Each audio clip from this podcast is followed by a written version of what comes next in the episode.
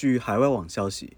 二零二二年韩国总统年薪敲定为二点四零六四八亿韩元，约合人民币一百二十九万元，较今年上涨两百四十二万韩元，约合人民币一点三万元。该年薪标准的适用对象包括将于明年五月卸任的现任总统文在寅，也包括下任总统。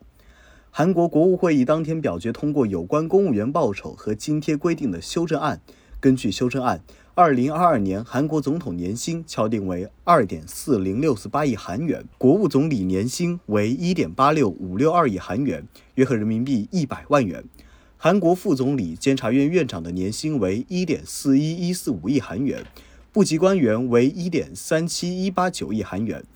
人事革新处处长、法制处处长、食品医药品安全处处长、通商交涉本部长、科学技术革新本部长为一点三五二零九亿韩元，副部级官员为一点三三二三四亿韩元。二零二二年韩国公务员工资涨幅敲定为百分之一点四，但考虑到新冠疫情重创民生经济，总统和副总理等高等级政务类公务员将放弃涨薪。感谢收听《羊城晚报广东头条》，我是主播刘科。